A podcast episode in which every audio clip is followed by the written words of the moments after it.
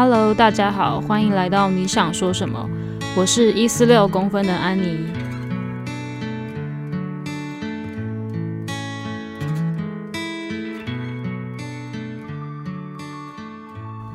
我今天很开心，因为中午午休的时候呢，接受了一个采访。这个采访呢，说来话长，就是在大概三四月底的时候。应该是四月底啦，我突然就是收到一个我之前的高中同学的私讯，他就突然私讯我说：“嗨，就是想知道你最近有没有时间可以接受同学的采访，就是学生的采访。”然后他说：“因为学生他未来的志向是想要当导游，所以想要。”呃，采访我就是有关一些之后当导游需要面对哪些问题啊，或是一些提问这样子。那我当然就是毫不犹豫的，就是答应了。那今天呢，就是他用了我的午休时间来采访我，就是问了一些相关的问题。那在问这些问题的时候，其实基本上有。很多问题都已经在我前几集的 podcast 里面有聊到，就稍微聊到这些会有可能会发生的状况，或是你有所需的特质什么的。那在访问的过程中呢，呃，老师就是我高中同学的男朋友，他就跟我说，他有带着那位同学听我的 podcast，然后我当下听到就觉得。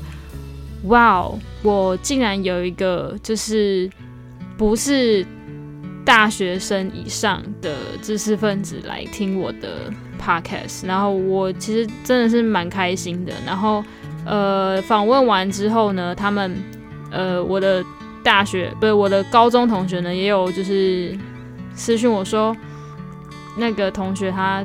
就是在这次访谈中，就是过程比上课还要认真。然后就是虽然他刚开始有一点害羞，不太敢问问题，都是他老师代替他问的。但是他说那个同学他就是第一次这么认真，比上课还认真。然后也是呃很期待我之后的一些节目的新的内容这样子。那我听完之后真的是非常的，就突然像。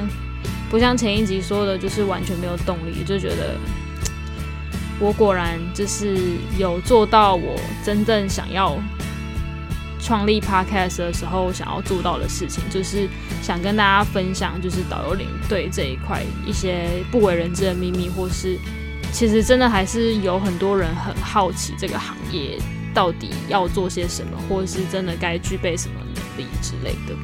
经过这次的。采访之后，我又有了一些更呃一些想法，就是为什么我没有跟大家分享我在当导游领队这份工作的时候所发生的开心的事情，然后就是反而就是很负面的在分享，就是导游领队这份工作的缺点。那我觉得我后面几集可能会来分享一些我觉得就是在导游领队。做这份工作时候学到的事情，然后就是还有一些什么感人的，或是一些印象深刻的回忆这样子。那这一集就到这里喽。我希望呢之后会很快的发下一集。那我们就下次再见喽，拜拜。